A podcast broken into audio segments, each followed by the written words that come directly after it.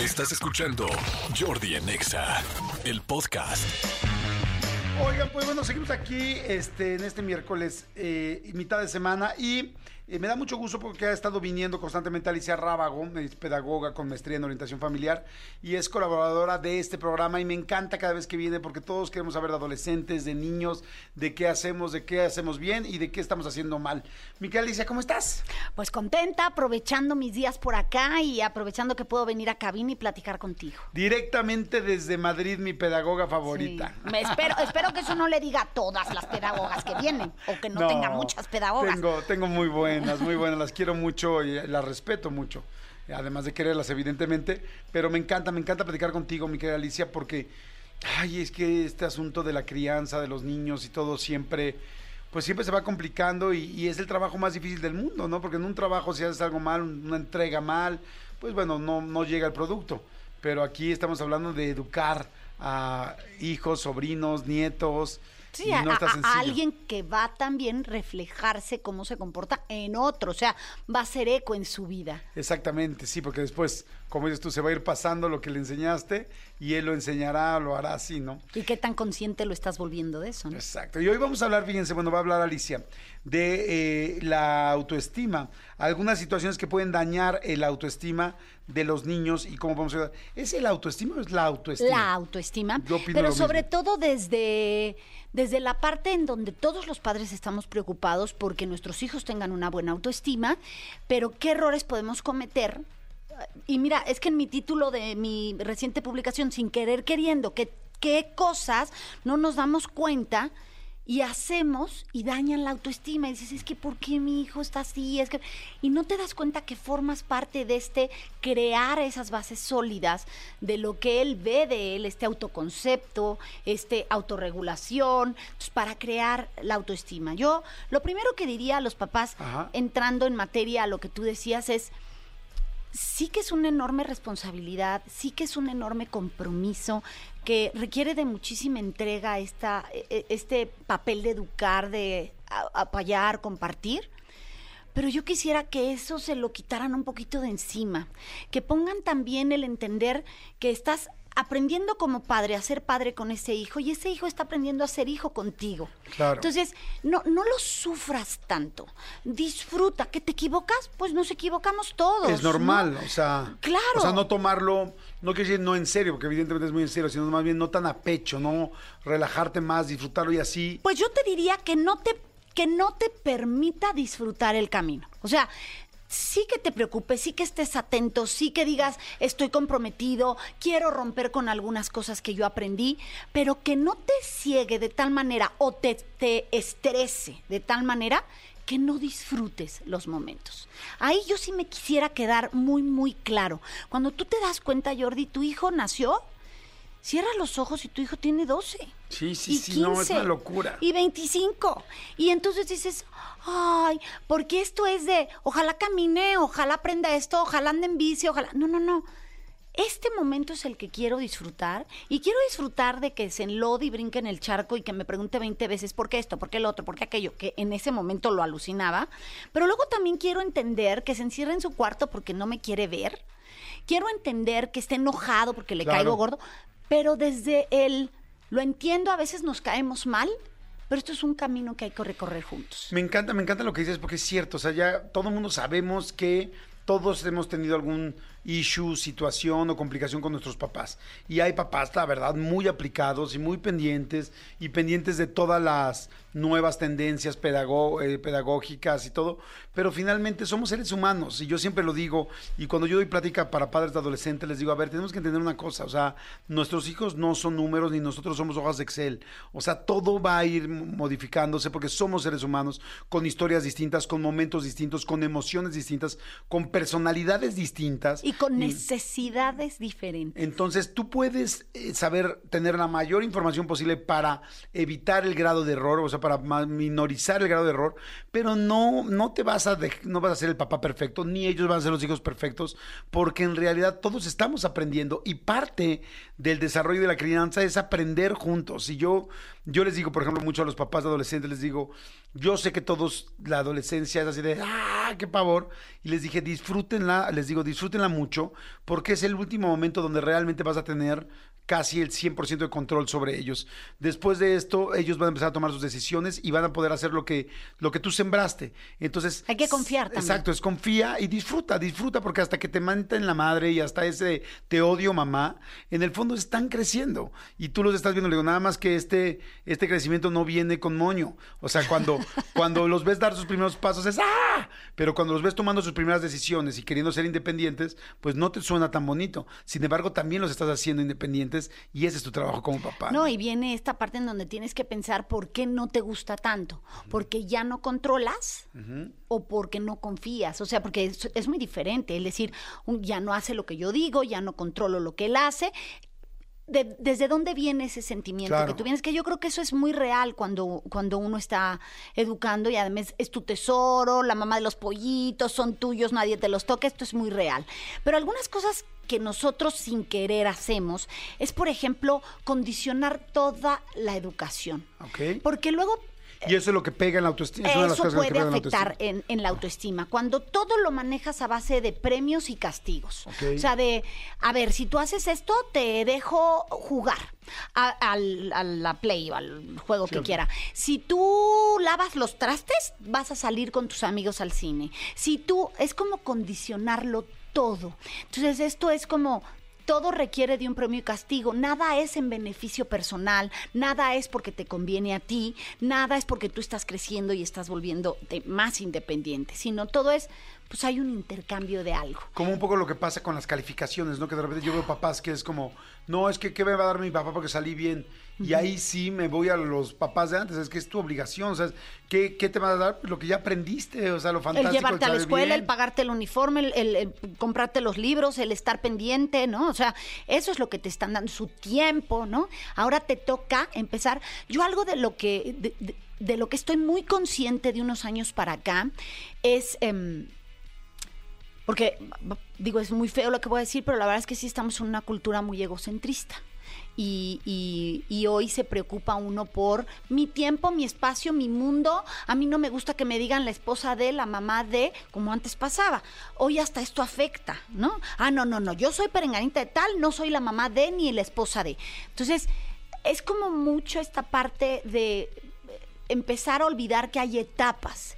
Y yo sí creo que que eh, en esta cultura egocentrista a veces olvidamos el responsabilizar a la persona de sus actos. Entonces, lo que he aprendido con esta cultura es hablar con los chicos desde muy pequeñitos eh, por los diversos problemas que tengan sus papás eh, y decirle, mira, tus papás te adoran porque tú eres seguramente el tesoro de sus vidas, pero a final de cuentas el que más te debes de querer eres tú porque va a haber un momento en que esos papás no van a estar presentes en una situación y tú vas a tener que decidir. Y no quiero que decidas ni por miedo, ni porque no me vayan a cachar, ni porque, ay, qué cara, es qué me conviene a mí, qué es lo que me hace bien a mí. Eso no te exime de cometer errores, ¿eh? claro. porque la vida es aprender de errores. Pero por lo menos cuando cometas un error, pues ya le diste una pensada. Claro, por supuesto. Y en esa pensada es, estas son parte de las consecuencias. Seguimos, seguimos con Alicia Rábago. Está, estamos platicando las situaciones que pueden dañar la autoestima de los niños eh, y cómo podemos ayudar. Decías que la primera era tratar de todo en esta vida negociarlo, como todo un toma y daca. Si tú haces esto, yo te doy esto. O, sea, siempre hay ganancia eh, material o, un intercambio de algo, cuando a lo mejor la ganancia simplemente es el crecimiento personal. Y eso se lo tienes que hacer ver. Esto se une con el hecho de que a los, a los niños actualmente, que estamos hablando de esta era muy materialista, muy egocentrista, hay que hacerles ver que valen por lo que son, eh, no por lo que hacen. Eh, y el hacen incluye lo que subes en redes, lo que te compraste, lo que... Y esto va en positivo y en negativo, o sea, porque muchas veces tú los educas y les estás diciendo, mira, saluda a la gente, mira, tú siempre ofrécete para hacer aquello, mira, o sea, y cuando vienes a ver, dices, nunca le enseñé a mi hijo a decir que no. Claro. Que también hay nos que tiene que aprender a decir aunque sea su amigo. Claro. Que hay nos, aunque sea su tío y no se esté sintiendo, hay nos. Esta es parte de enseñarle también a tu hijo a ser asertivo y a tener la seguridad de decir, esto no me está haciendo bien, esto no me hace sentir bien y, y tengo que tener el fundamento para decirle, no quiero, ¿no? Claro. Entonces, esta, esto en donde tú Qué le enseñas, importante. sí, donde tú le enseñas es, si la gente solo te valora porque tú haces siempre lo que quieren, o porque dices sí en todo, o porque siempre es muy amable y cedes el turno para que el- los papás de niños Claro. pequeñitos lo entiendan, eh, no está bien, porque el valor, el- el- la forma en que tú te quieres le va a enseñar a la gente cómo tratarte. Claro. Fíjate que ahora yo estoy en una etapa de mi vida, yo tengo dos, pues ya grandes, uno de 18, una de 17 prácticamente, y este, y uno de 10.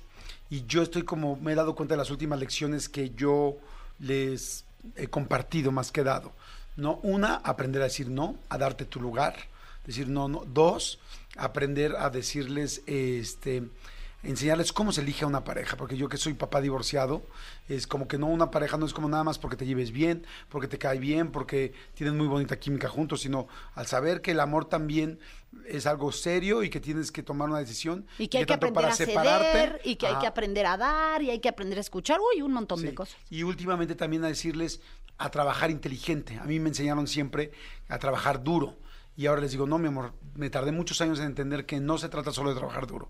O sea, que hay que trabajar, pero hay que trabajar más inteligente, porque si trabajas tan duro, tan duro, no te queda vida para poder disfrutarla. Pero entonces fíjate dónde viene esta parte en donde yo te dijo, te digo, si tú a tu hijo desde muy pequeño, según su edad, lo responsabilizas en situaciones, él va a aprender a cuidarse. Fíjate qué relevante es lo que estoy diciendo desde Mamá, es que mi amigo Pepito siempre quiere ser el primero y ya ves que es muy peleonero y a mí no me importa no ser el primero, yo lo dejo que pase.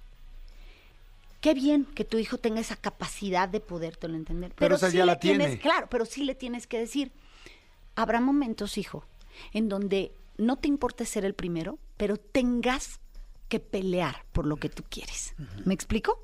O sea, no es que te interese ser el primero en la fila y esperar el Claro. turno, es que la gente entienda que tú también te Sí, respetas. que no puedes ceder siempre. Siempre. Te toca a ti decir, sí, tú pásale y yo después. Claro. Estos son los nos. Estos son responsabilizarte a ti por cuidarte. Claro. Porque va a haber un momento en donde yo no esté y yo no pueda aparecer. Mm. Que esta es la otra parte que yo veo con los padres de hoy. Quieren aparecer en todo momento Sí. para sentirse buenos padres. ¿No? Un, día platicaba con un experto fantástico español, este, precisamente de crianza, y le preguntaba si algún día se gradúa un padre de, de ser de padre. Y me decía, no te gradúas porque siempre estás al pendiente de ellos. Sin embargo, sí, sí hay un objetivo. Y si ahí el objetivo es hacerlos independientes. Y muchos papás y muchas mamás, especialmente mamás, eh, ojo, porque a muchos nos puede caer este saco, es hago todo lo posible porque me sigan necesitando siempre, porque ya me siento tan sola yo con mi vida que yo quiero seguir con ellos y siempre que me necesiten, pero realmente un pájaro este, educa a sus crías a que vuelen, a que vayan solas volando, no a que vuelen siempre al lado de ella. Hay una lectura que seguro has visto en redes que se llama eh, Una mamá se tiene que volver innecesaria. A mí me llegó en un momento de mi vida en donde me pegó muy fuerte. Este. Y, y la comparto porque es una lectura muy linda que el mensaje es vuélvete innecesaria para que tus hijos sean independientes. Pero yo la compartí, yo decía, pero yo a mis cuarenta y tantos sigo necesitando a mi mamá. Entonces la necesidad sería distinta. Sí. O sea, no es lo Es mismo un tener acompañamiento más con pues necesidad. es decir, oye, ma, ¿qué harías, no? Yo lo voy a decidir. O sea, a, a lo mejor, oye, ma, me pasó esto, hasta solo para escuchar, ¿no? Vas cambiando ese tipo, ese, ese momento de estar, Claro. le llamo yo. Tú cuando tienes niños pequeñitos, estás físicamente, emocionalmente, todo, has todo volcado. Van creciendo y a lo mejor dejas de estar un poco más físicamente, pero ahí sigues. Claro. Cuando son adolescentes dices, ya no me deja estar tanto físicamente, pero aquí estoy, te lo hago saber. Y así va pasando conforme tú vas creciendo. Entonces, creo que es, es entender los momentos que tienes como padre y como hijo pero sí hay cosas, por ejemplo, el querer como padre, quererle resolver a tu hijo toda la vida. Eso le baja la autoestima tremendo. Durísimo, porque eh, eh, lo platicábamos en la última entrevista Sí. que tuvimos en donde tu amigo, ¿no? Sí, de mi amigo que todo le resolvieron y que se sentía un inútil a los 50 años. Y tú sabes que hubo alguna vez una encuesta que les hicieron unos jóvenes en un evento muy grande y les preguntaban si tú les pudieras pedir algo a tus padres, ¿qué les pedirías? ¿No? Y ellos dijeron que jugaran conmigo. Esa fue creo que la número uno. Y la número dos es que me hubieran puesto más límites. Entonces, eh, de no creerse, ¿no? Dices, ¿cómo voy a pedir que me pongan más límites? Claro, tú en tu vida los límites te dan seguridad. Y cuando alguien te hace sentir seguro, siempre dices, sí, a lo mejor estoy solo, pero hay alguien ahí. Por eso este síndrome de la orfandad es tan duro. Claro, ¿No? sí, de cuando ya no tenemos padres. Eh, eh, ¿Coincides en este asunto que de repente he escuchado que es mejor siempre decir no que sí a tus hijos? Que el no siempre será mejor, pues, Una ma- alternativa. más, más educativo que un sí. Mira, yo, yo tengo un tema que digo, a veces, a veces un no enseña más que un sí. Pero eso no implica el general, ¿no? O sea, creo que lo que tú tienes que hacer y que eso yo soy una persona muy estructurada, por decirlo así, y mis hijos ya, los hijos te van leyendo, Jordi. Ellos seguramente te conocen más que tú a ellos, Claro. porque como ellos están aprendiendo del mundo y van viendo, ah, esto hace mi papá, esto es el mundo, esto mi mamá, tal, te conocen perfecto y tú tienes ya muchas dinámicas abiertas. Entonces, a veces hasta reaccionas igual. A mí me pasa que mis hijos entre ellos se voltean a ver y casi casi mira lo que va a contestar mi mamá. Y entonces dicen algo y esperan la respuesta que yo siempre doy. Hasta en eso hay que tener muy abiertos los ojos. Cámbiales la respuesta, cambia la dinámica, porque esto también le va a dar habilidades a tus hijos de, uy, no, mi mamá no contestó lo que yo esperaba, no siempre es así. A mí me pasó una vez con mis hijos que me dijeron, ay, mami, es que nos queremos ir de, de pinta, ¿no? Claro, ellos invariablemente sabrían que yo digo, absoluto no, Claro. la escuela es la escuela. Iba yo a contestar y dije, no, aquí están esperando que contesto yo. Y me volteé y les dije, ¿cuándo? ¿Cómo que cuándo, ma? Pues sí, ¿qué fecha? ¿Y cómo se irían? Dame todas las información. No, claro, no lo tenían porque esperaban mi respuesta un no. Digo, cuando me digas cómo pasa, si quieres lo platicamos. Ok. ¿no? Y entonces fue así como corrieron el uno al otro. Me dijo que lo practicaran. Eso es crecer juntos, aprender a ser flexibles para darles oportunidad de que ellos descubran quiénes son, con qué herramientas cuentan e ir forjando poco a poco su autoestima. Ay, me encanta, me encanta siempre este, platicar contigo, Alicia. Yo creo que hay mucha gente que está muy interesante. Están mandando aquí muchos WhatsApps. Les agradezco a toda la gente que está mandando WhatsApp. Este, gracias, Alicia. Te ¿Dónde dejo te tres podemos libros. seguir? Te voy a dejar Déjame tres, libros, de regalo eh, para que los regales con todo el público que nos escucha. Te dejo uno de cada uno. Edúcalos para que los demás los quieran. Edúcalos a pesar de sí mismos y sin querer queriendo. La dinámica te la, La dejo. dinámica va a ser que nos mande, la persona que nos mande, las tres personas que nos manden, una situación de por qué necesita el libro. O sea, qué le está pasando con su hijo o con su hija, con su nieto o con el niño con el que conviven y están criando. Hasta Que- una maestra, fíjate. Que sí, exacto, que veamos que digamos, necesita el libro y le va a sumar mucho. Sé que a todos le sumaría, pero bueno, la gente que más le sume, los demás lo pueden ir a buscar en Amazon, En lo pueden todas buscar las en Sanborns, en Gandhi, en Sótano, en cualquier librería que vendan en México en Estados Unidos, en Barnes Noble, pero sobre todo en Amazon, que es la librería más grande del mundo. Y este, tus redes Mis para redes seguirte, todas Alicia. son Alicia Rábago, incluso ya estoy en TikTok como arroba Alicia Rábago 12, pero estoy en Instagram como Educalos para que los demás, pero si buscas Alicia Rábago me encuentras. O sea, Alicia Rábago por ahí aparezco. Perfecto. Gracias, Alicia, muchas gracias. Escúchanos en vivo de lunes a viernes a las 10 de la mañana en Exa FM 104.9.